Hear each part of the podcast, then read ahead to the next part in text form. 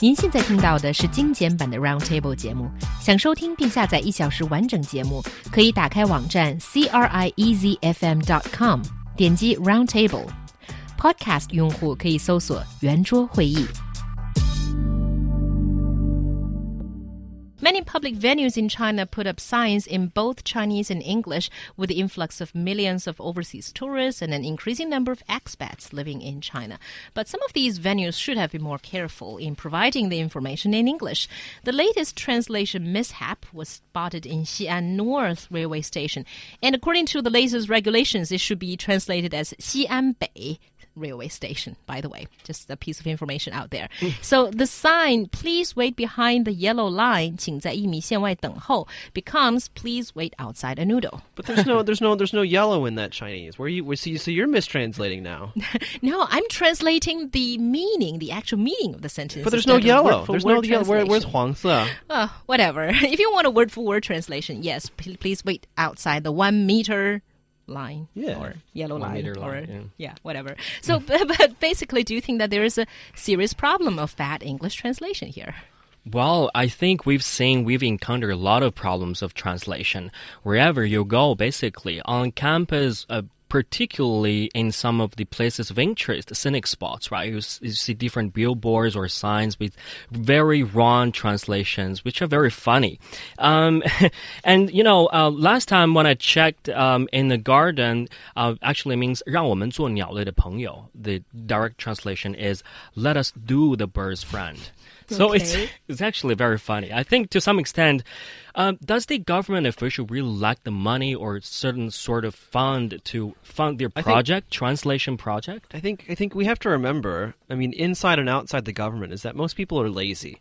You know, as as much as we like to complain about how much work we do, and you know, and so on and so on. At the end of the day, we just want to you know cut as many corners as possible. And if someone is not forcing us, or or at least if we don't take you know, if we're not the type of person to take pride in our work, we're not going to care. And so in this case, you know, the whole Emi Xian, I mean, it's called it's called Google Translate. It's called uh, Baidu Translate. You stick something in, copy and paste, print it out, wham bam. Thank you, man. I'm done. I'm going home. I'm going to go home and watch some uh, some Korean soap operas. But Yeah. it, the- like, if you continue to do like this, it is actually impairing your city's image, right? Yeah, and it's But n- most people don't care. and if they if they care, we wouldn't We be, we wouldn't we do see this, right? Yeah. Well, you do, but it's only the don't. ones who know English, and uh, I'm sure most of our listeners care because they would understand English much better than those people who do the Mm-hmm. translation here. But then the thing is that English is so widely used Mm-hmm. in China and widely learned in China that half of the population, maybe not half of the population, that at least maybe one quarter. third of the a quarter of the population, yes, would be able to spot the mistake.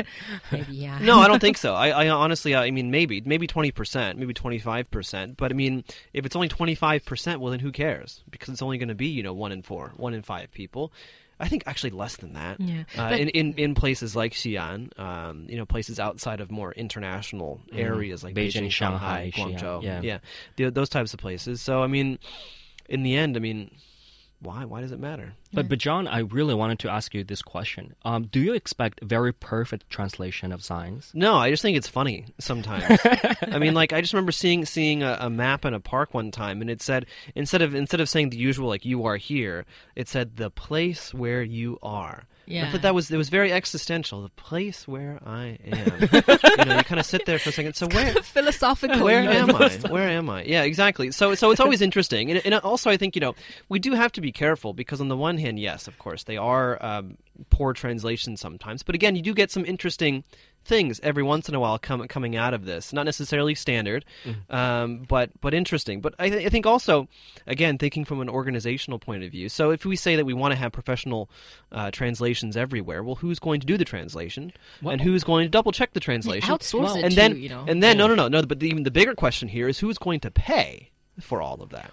Well, I think this issue is very easy to be resolved. Like Xiaohua, we all know the test. Um, there is a national-based test about interpreters and translators. It's called CATTI, right? China Accreditation Test for Translators and Interpreters. There are so many professional translators in the pool. You know, the government has a data pool, and uh, people you could actually easily find a qualified translator.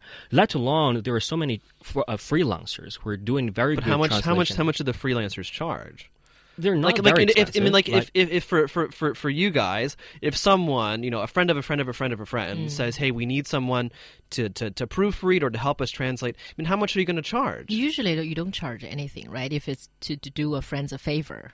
right, usually you don't charge. But okay, never mind. But if you you missed the point. How much would you charge for something like that? Well, I think you just let you know lead the professional translator tour around, see you know how many signs are uh, mistakenly used, and then uh, you know it, it's done. Yeah, It's how not- hard is it to find a translator? Yeah. But Like, how it's hard? But who's gonna all. who's gonna pay for them? No one's answering that question. How are you gonna who's who's gonna pay for it? the government, public institutions, the, the, the, the agency who's actually making those signs. uh-huh. And how much is it going to cost? Five hundred maybe. Maybe, maybe not. But then where do you find these people? That's that's the thing. I mean, you know, I, I've I've run into so many Chinese people who ask me, you know, for uh, for you know for English teachers, for people who can do uh, you know uh, English related things, even in Beijing. And it's just like, well, we live in Beijing. How hard is it to find people? But it is hard to find people. So, so I guess. Well, I think if you have someone from the high school teacher, I think mo- most of the high school English teachers can do the job. Exactly. At least they, they won't Judging, mislead. no, the I mean tourists. judging judging from many of the Chinese people's English that I've met, no, they they wouldn't. no, do but at least job. that you wouldn't have a meter for a noodle, right? like, like do the bird's friend, right? yeah. Maybe they won't be perfect translators, but it will be a little bit better than that. Uh, Not misleading. No, but I mean, like, but a lot of this, I mean, it's, I mean, they're they're they're honest and understandable mistakes. I mean, dami, big meters. That's an honest mistake.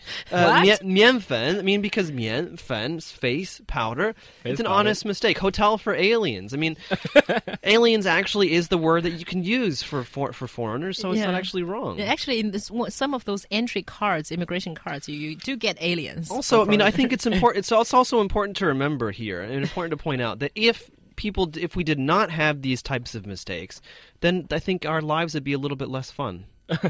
Check this out. Um, there's actually a sign in Bank of China, some branch, branch I don't know where.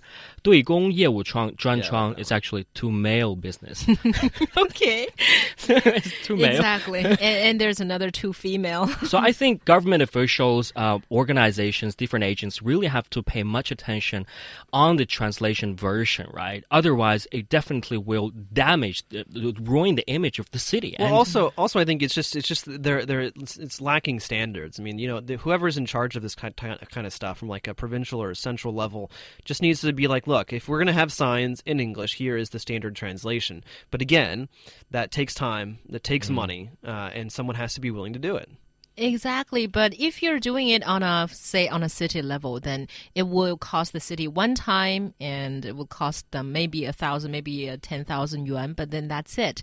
You sort of standardize most of the signs in the city, and for rest, maybe for restaurants, for banks, for enterprises, it's in their interest to standardize their Well, own here's- well, translation here's- and spend here's- money on I mean, it. here's a question. I know, I know, I know. It's not necessarily you know uh, representative or or um, it's perhaps a bit disingenuous. But I mean, if you think about a city's budget, how would you rather them spend their money? Would you rather them spend their money on you know making sure that factories aren't pumping you know toxic chemicals into the water, or getting the translations correct? Sure, but you, you're making a wrong argument here. Mm. You can't say money spent in A cannot be spent in B, you know, at the same Well, time, but, yeah, right? but but I mean, cities, cities, and other municipalities, they have a total a total budget, and they got to and, and so you got you got to figure out what's more important. And honestly, translations, I mean, they're not that important. I'm, I'm not sure. I mean, depending on what your end goal is. If, for example, China is very engrossed on the whole face thing and having a good image and ha- making itself look But wouldn't you rather drink, you know, clean milk than have a good image? Sure, sure. Uh, for me, maybe it's not my top priority, but I mean, for the government, it depends on what they think is the, the, the you know the priority. And it's like I said before, Chinglish is fun. Yeah.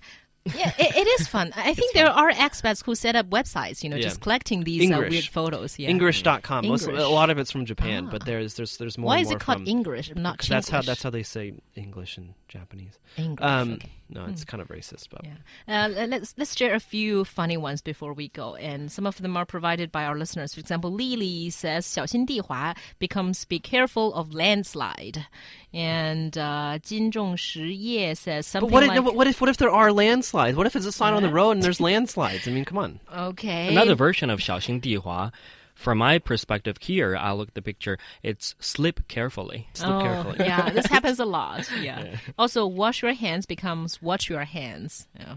But that's not a mistranslation. That's just That's a typo. typo. Yeah. Anyway, they're, they're I like the one. I like the one uh, Hong Hong Shouji because we even had we even had we even had this uh, this discussion in, in the office trying to figure out like what what is this thing? What do you mean Hong Shouji? How can you bake a cell phone? But actually, it's Hong Shou Ji. right. It's not baking the mobile right, phone. right. And so, so, so even then, even in even in Chinese, for native speakers looking at some of these phrases, it can still be a bit confusing. Yeah, that's right.